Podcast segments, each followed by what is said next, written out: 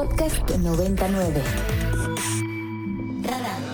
Personajes y análisis para entender mejor a México y el mundo. Con Mario Campos. Bueno, y tenemos en la línea a la senadora Xochil Gálvez. Senadora, qué gusto recibirla acá como siempre. Buenos días. Mario, qué gusto saludarte a ti y a todo el auditorio, no solo de Leibero, sino de todos los que te escuchan. Muchas gracias. Bueno, pues se está poniendo interesante la cosa, senadora, porque eh, usted estaba en la ruta, digamos, y lo había expresado de buscar la candidatura de una alianza opositora cuando se abrieran los plazos para la Ciudad de México y la hemos estado siguiendo, como ha dicho, bueno, pues que ahora está evaluando la posibilidad de inscribirse al proceso de la candidatura hacia la presidencia de la República. Eh, ¿Cómo va esa reflexión, esa deliberación interna por lo pronto?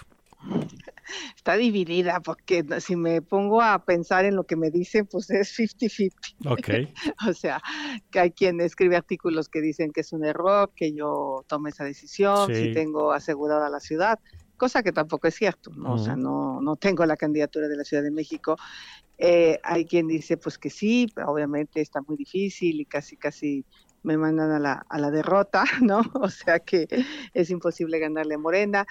Eh, al final de cuentas creo que uno sabe, o sea, yo he hecho varias campañas y, fue, justo por la buena posición que tengo en la ciudad, o sea, sin hacer, bueno, sin poner un espectacular, sin pintar bardas, sin nada, las encuestas todas me ponen a la cabeza de las preferencias en la ciudad. Y yo, pues lo que decía era, no tengo ni idea de cómo esté en el país, digo, pues, yo no he dicho ni he levantado la mano. Ahí salieron las dos primeras encuestas, prácticamente me ponen empatada con Lili, obviamente muy abajo de Santiago Krill, pues que ha manifestado esta, esta intención. Y bueno, sí ha causado revuelo en las redes sociales, o sea, la idea, debo ser sincera, en las redes sociales he recibido muchísimo apoyo siento que hay como una alegría, al menos de que esto ya se puso bueno, ¿no? O sea, al menos de que ya, este, esa es la sensación que tengo. ¿Y qué, es lo que, qué es lo que la lleva a, a, abrir la posibilidad, digamos, de la competencia? Esta reacción que ha visto, hemos visto en el Círculo Rojo, pues muchos artículos que en efecto ayer, por ejemplo, veíamos lo mismo el de Rubén Aguilar diciendo qué bueno que se apunte, que el de Pascal diciendo mejor que se vaya para la ciudad, Pascal Beltrán del Río, este, pero ¿qué es lo que le hace a usted plantearse la posibilidad de, la, de la presidencia? El tema de fondo para mí es cómo abordamos el tema más grave de este país, que es pobreza y desigualdad. Mm. O sea, a, mí, a mí sí me parece, y además fue toda la reflexión que hice en la FIL de Guadalajara, de que estoy convencida que los mexicanos merecen más.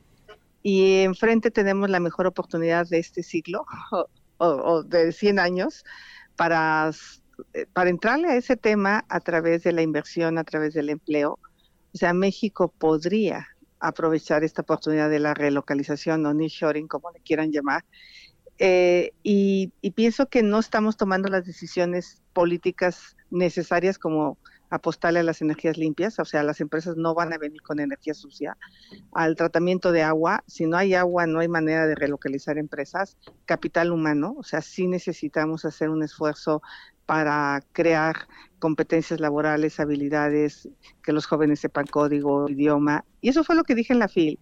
Y el presidente, pues, se lo redujo a decir, Xochitl Gálvez quiere quitar los programas sociales. Y al, al, al, empezar a enfrentar esta postura del presidente, pues empecé sin querer hacer toda una serie de reflexiones. ¿Por qué le molestó tanto al presidente mm. que yo hablara de habilidades, de competencias laborales? Eh, entonces, eso a mí sí me parece que estamos perdiendo una gran oportunidad. Y la, y la segunda, pues es eh, poder evaluar si efectivamente, o sea, yo no podría con mi conciencia, si ni siquiera lo evalúo, esta petición de quienes dicen podría ser una buena candidata, podrías darle pelea. Y, y cuando me pongo frente a frente entre la doctora Claudia, Marcelo, Adán Augusto, pues la verdad es que yo sí les gano en el conocimiento de este país. Ellos no han estado en San Lucas Camutlán, ellos no han estado en Sisogichi, en Orongachi, o sea, yo estuve ahí con el padre Gallo cuando este, en la Tarahumara, lo conocí, conocí su obra, que por cierto cumple un año de fallecido. estuve, no sé, en San Juan Puerto Montaña para la carretera Tlapa-Metlatono, que me tocó a mí ahí aperturar.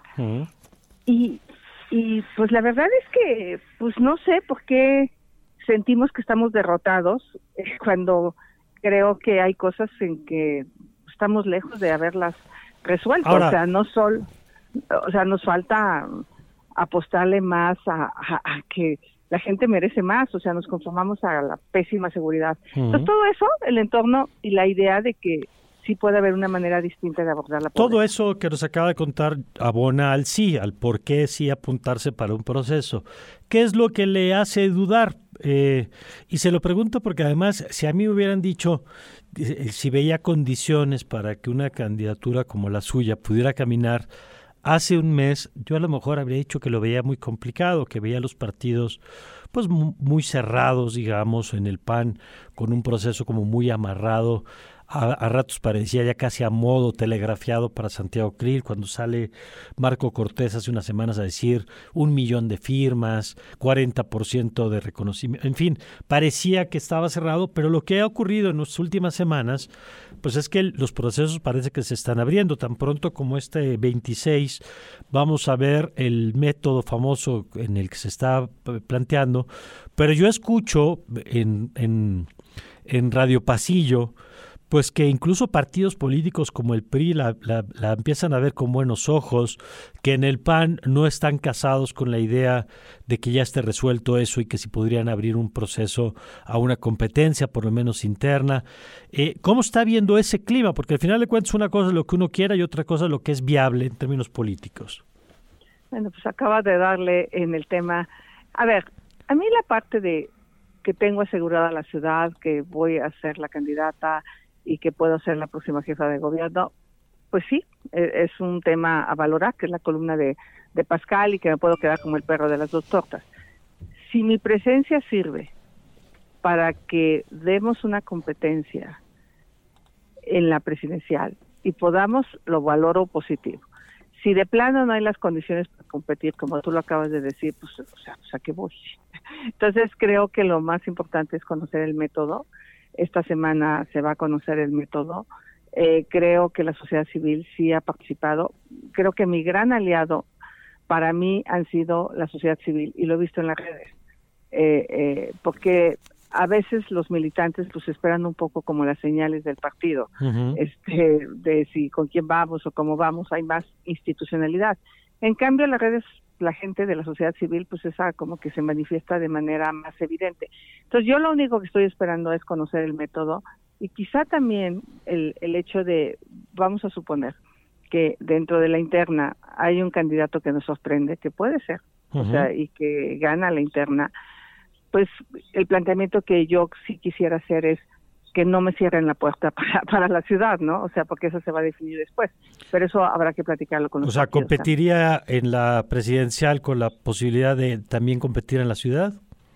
Pues como es el segundo proceso, o sea, pues esa es quizá la parte que a mí me gustaría ver si es posible. Y si dicen que no, pues entonces ya tomar una decisión definitiva y ya ir por la ciudad, quedarme en la ciudad. O que, implicaría entrar a competir en la ciudad, porque tampoco está resuelto, como usted decía hace rato. Nada más que en la ciudad sí tengo la ventaja de estar en el número uno de las encuestas. Entonces yo más bien diría, ¿dónde le, dónde le sirvo más al país? Yo finalmente creo que mi decisión no pasa por lo que a mí me conviene. O sea, quizá si yo analizo la columna de Pascal, pues a mí lo que me conviene sería la ciudad porque es donde soy competitiva, donde hay más posibilidades de ganar. Eso es lo que a mí me conviene, la verdad.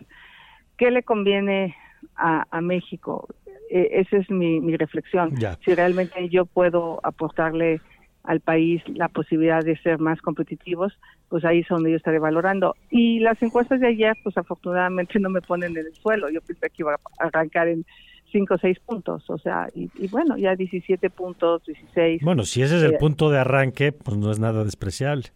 No es nada, entonces puede ser que sí haya. Ahora, ver la posibilidad de crecimiento y también si no doy, pues no doy y que vaya quien tiene que dar. Claro. Ahora, Eso eh, yo creo que también es interesante. Por último, y a reserva de que sigamos conversando, senador, como lo hemos hecho siempre, eh, ¿qué tendría que tener el anuncio del método? No, no le pregunto la parte la parte técnica, digamos, que si va a haber elecciones primarias, que si va a haber un mínimo de firmas para entrar, eso ya vamos a ver qué traen, si el papel del peso de las encuestas, todo eso está por resolverse. Pero ¿cuáles serían las condiciones mínimas que usted eh, necesitaría para apuntarse a ese proceso? Pues que sea un método que realmente eh, sea una competencia ética. O sea, a mí me preocuparía pues que alguien que tenga muchos recursos económicos eh, pueda presentar dos millones de firmas, porque se arregla con los sindicatos y se arregla con líderes. Y pues yo con muchos trabajos, ¿no? Creo que están hablando de 250 mil, ponle que me lanzo con los ciudadanos, con las redes, este, o sea, yo no tengo los recursos para poner mesas de firmas por todo el país o para buscar un sindicato este, y, y, que me las dé. No, eso me es imposible. O sea, si es una cantidad accesible de firmas, pues yo me puedo aventar el tema de convocar por redes sociales y ver si sí tengo el apoyo aparentemente que tengo, ¿no? De los ciudadanos si no somos capaces de, juntar ese número de firmas, pues ya ni para qué entrarle.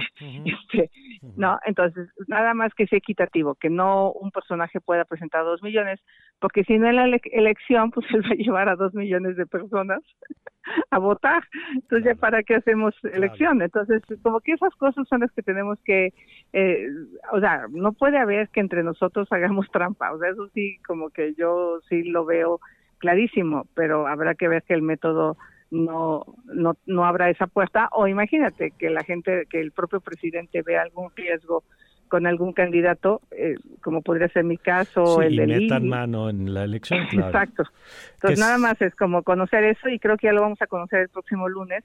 Y pues yo lo que digo es, yo no solo estoy poniendo en la mesa lo que a mí me conviene, porque a lo que a mí me conviene es ir a la ciudad, desde el punto de vista pues práctico, ¿no? Como dice Pascal este yo yo sí estoy dispuesta a a, a, ver qué, qué, le conviene al país y si yo puedo ser una candidata competitiva y como ya te dije viendo a Claudia viendo a Dan Augusto pues pues no no no no tienen más experiencia y más conocimiento que tu servidora en el tema clave que el presidente ha abordado, que es el combate a la pobreza y la desigualdad. Pues si le parece, senadora, una vez que esté definido el método, volvemos a platicar. Me parece muy bien, Pascal. Gracias. gracias. Bueno, gracias, la senadora Xochitl Alves. Ya de tanto hablar de Pascal, ya me cambió el nombre por Pascal, pero bueno, de tanto hablar de la columna. Y es que eh, es interesante porque es una candidatura que se ha construido en parte, digamos, o se ha, se ha debatido, digamos, en parte en las columnas, ¿no? Y es interesante cómo hay quien la apunta para una y hay quien la apunta para otra. Pero bueno, pues a ver qué pasa con ese proceso y a ver qué le dice, porque ella ya dijo, pues yo quiero apuntarme primero a la presidencial y si me dan chance y no quedo, me apunto a la otra. Pues a ver qué dicen los partidos si le dan chance de hacerlo así. Yo eso lo veo más complicado. Para más contenidos como este, descarga nuestra aplicación disponible para Android y iOS o visita ibero909.fm.